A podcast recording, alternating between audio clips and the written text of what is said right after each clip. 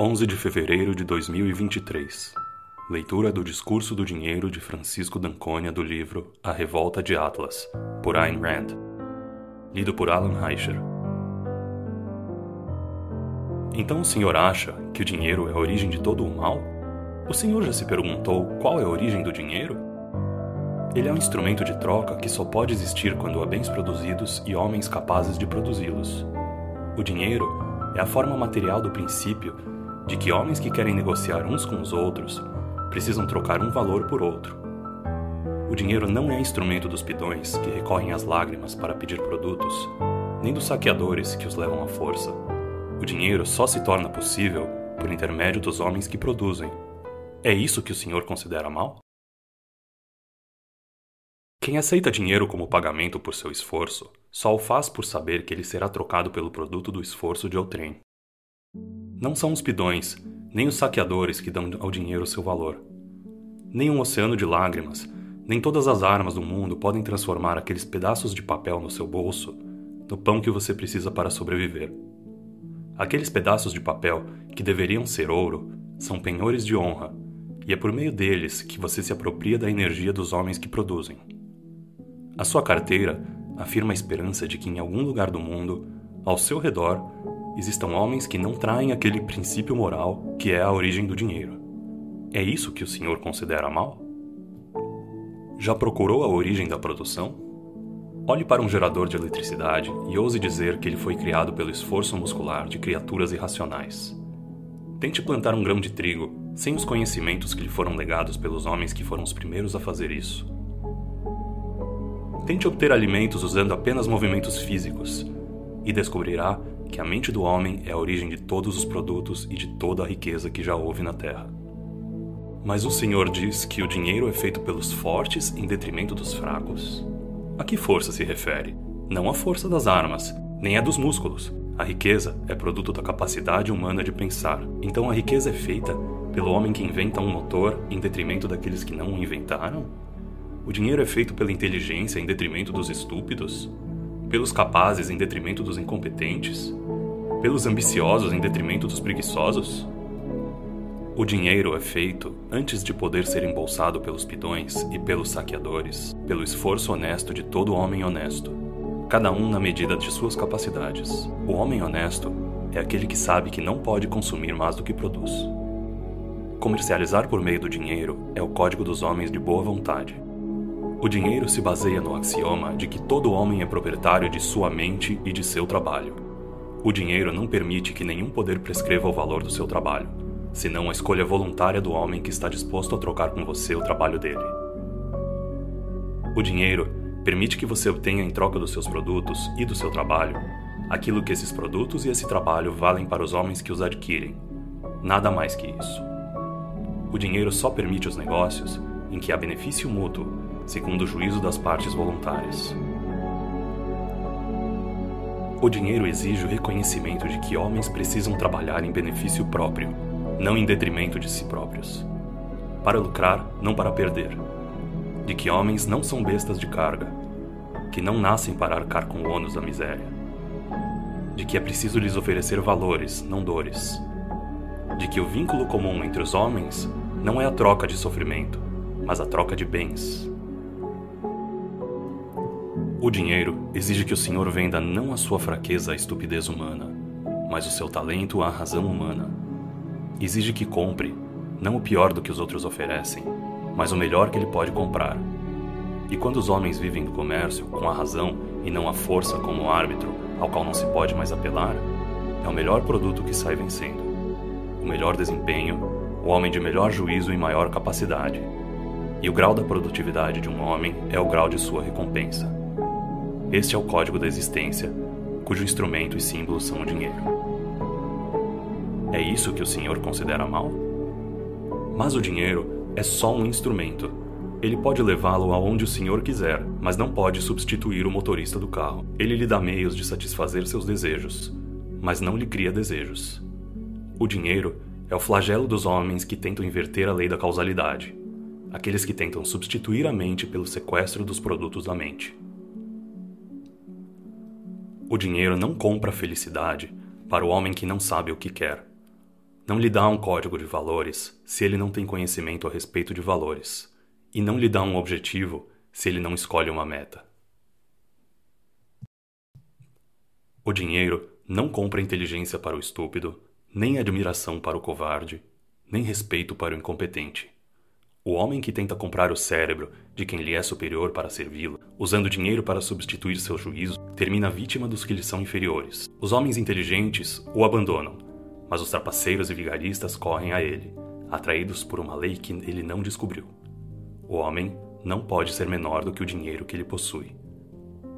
É por isso que o Senhor considera o dinheiro mal? O dinheiro é o seu meio de sobrevivência o veredito que o Senhor dá à fonte do seu sustento é o veredito que dá à sua própria vida. Se a fonte é corrupta, o Senhor condena a sua própria existência. O seu dinheiro provém da fraude, da exploração dos vícios e da estupidez humana? O Senhor obteve, seguindo os insensatos na esperança de que eles dessem mais do que sua capacidade merece? Baixando seus padrões de exigência? Fazendo um trabalho que o Senhor despreza para compradores que não respeita? Neste caso, o seu dinheiro não lhe dará um momento sequer de felicidade. Todas as coisas que adquirir serão não um tributo ao Senhor, mas uma acusação. Não uma realização, mas um momento de vergonha. Então o Senhor dirá que o dinheiro é mau. Mal porque ele não substitui seu amor próprio? Mal porque não permite que o Senhor aproveite e goze sua depravação? Este é o motivo do seu ódio ao dinheiro? O dinheiro será sempre um efeito e nada jamais o substituirá na posição de causa. O dinheiro é produto da virtude, mas não dá virtude, nem redime vícios. Ele não lhe dá o que o Senhor não merece, nem em termos materiais, nem em termos espirituais. É esse o motivo do seu ódio ao dinheiro? Ou será que o Senhor disse que é o amor ao dinheiro que é a origem de todo o mal? Amar uma coisa é conhecer e amar sua natureza. Amar o dinheiro é conhecer e amar o fato de que ele é criado pela melhor força que há dentro do Senhor. Sua chave mestra, que lhe permite trocar o seu esforço pelo dos melhores homens que há. O homem que venderia a própria alma por um tostão é o que mais alto brada que odeia o dinheiro. E ele tem bons motivos para odiá-lo. Os que amam o dinheiro estão dispostos a trabalhar para ganhá-lo. Eles sabem que são capazes de merecê-lo. Eis uma boa pista para saber o caráter dos homens. Aquele que amaldiçoa o dinheiro o obtém de modo desonroso. Aquele que o respeita o ganha honestamente. Fuja do homem que diz que o dinheiro é mau. Essa afirmativa é o estigma que identifica o saqueador, assim como o sino indicava o leproso. Enquanto os homens viverem juntos na terra e precisarem de um meio para negociar, se abandonarem o dinheiro, o único substituto que encontrarão será o cano do fuzil. O dinheiro exige do Senhor as mais elevadas virtudes se quer ganhá-lo ou conservá-lo. Os homens que não têm coragem, orgulho, nem amor próprio, que não têm convicção moral de que merecem o dinheiro que têm e não estão dispostos a defendê-lo como defendem suas próprias vidas, os homens que pedem desculpas por serem ricos, esses não vão permanecer ricos por muito tempo. São presa fácil para os enxames de saqueadores que vivem debaixo das pedras durante séculos, mas que saem do esconderijo assim que farejam um homem que pede perdão pelo crime de possuir riquezas. Rapidamente, eles vão livrá-lo dessa culpa. E então, o Senhor verá a ascensão daqueles que vivem uma vida dupla, que vivem da força, mas dependem dos que vivem do comércio para criar o valor do dinheiro que eles saqueiam. Esses homens vivem pegando carona com a virtude. Numa sociedade em que há moral, eles são os criminosos e as leis são feitas para proteger os cidadãos contra eles. Mas quando uma sociedade cria uma categoria de criminosos legítimos e saqueadores legais, homens que usam a força para se apossar da riqueza de vítimas desarmadas, então o dinheiro se transforma no vingador daqueles que o criaram. Tais saqueadores acham que não há perigo em roubar homens indefesos, depois que aprovam uma lei que os desarme. Mas o produto de seu saque acaba atraindo outros saqueadores, que os saqueiam como eles fizeram com os homens desarmados. E assim a coisa continua, vencendo não o que produz mais, mas aquele que é mais implacável em sua brutalidade. Quando o padrão é a força, o assassino vence o batedor de carteiras. Então, essa sociedade desaparece em meio a ruínas e matanças. Quer saber se esse dia se aproxima? Observe o dinheiro, ele é o barômetro da virtude de uma sociedade. Quando há comércio, não por consentimento, mas por compulsão, quando para produzir é necessário pedir permissão a homens que nada produzem? Quando o dinheiro flui para aqueles que não vendem produtos, mas têm influência?